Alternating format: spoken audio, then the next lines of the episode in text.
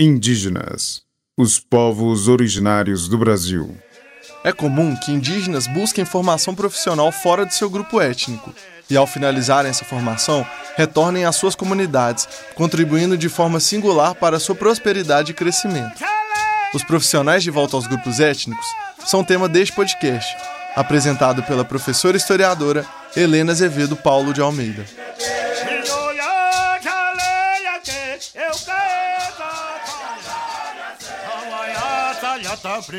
Tivemos a oportunidade de comentar sobre a profissionalização dos indígenas e sobre suas trajetórias no ensino básico e no ensino superior.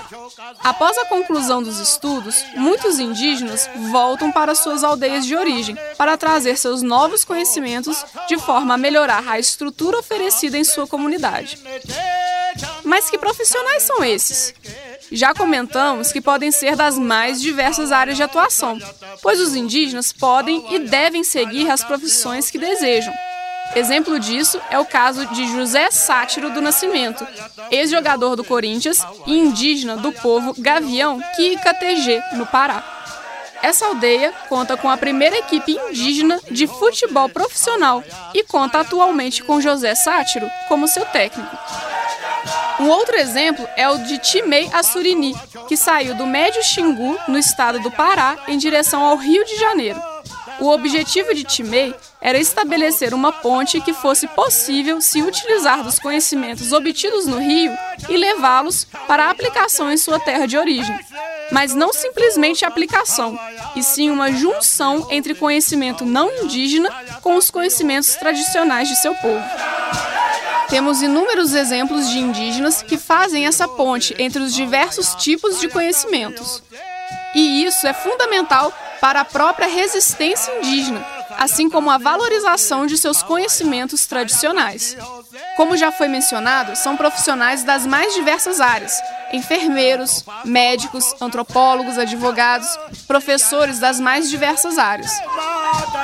Muitos desses profissionais voltam para suas aldeias pensando em melhorar a infraestrutura de seus parentes. Outros profissionais decidem morar nas cidades, pois as cidades também são espaços a serem ocupados pelos povos originários.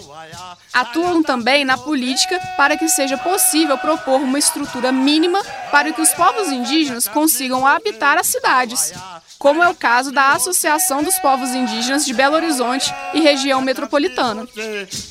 É importante comentar novamente sobre a surpresa que a sociedade tem quando percebe um indivíduo indígena fora de suas aldeias, que no imaginário das pessoas seria seu lugar de origem e único local de habitação. E eu digo sociedade, mas que todos nós fazemos parte somos responsáveis ou por fomentar esses estereótipos ou por combatê-los. Você quer ser responsável pelo quê? Se você gostou do tema e quiser ampliar suas reflexões sobre os profissionais de volta aos grupos étnicos, a sugestão de leitura é o texto Indígenas como Trabalhadores de Enfermagem, a participação de técnicos e auxiliares de atenção à saúde indígena, de Eliana Diel e Elga Fuma, disponível online para leitura. Indígenas, os povos originários do Brasil.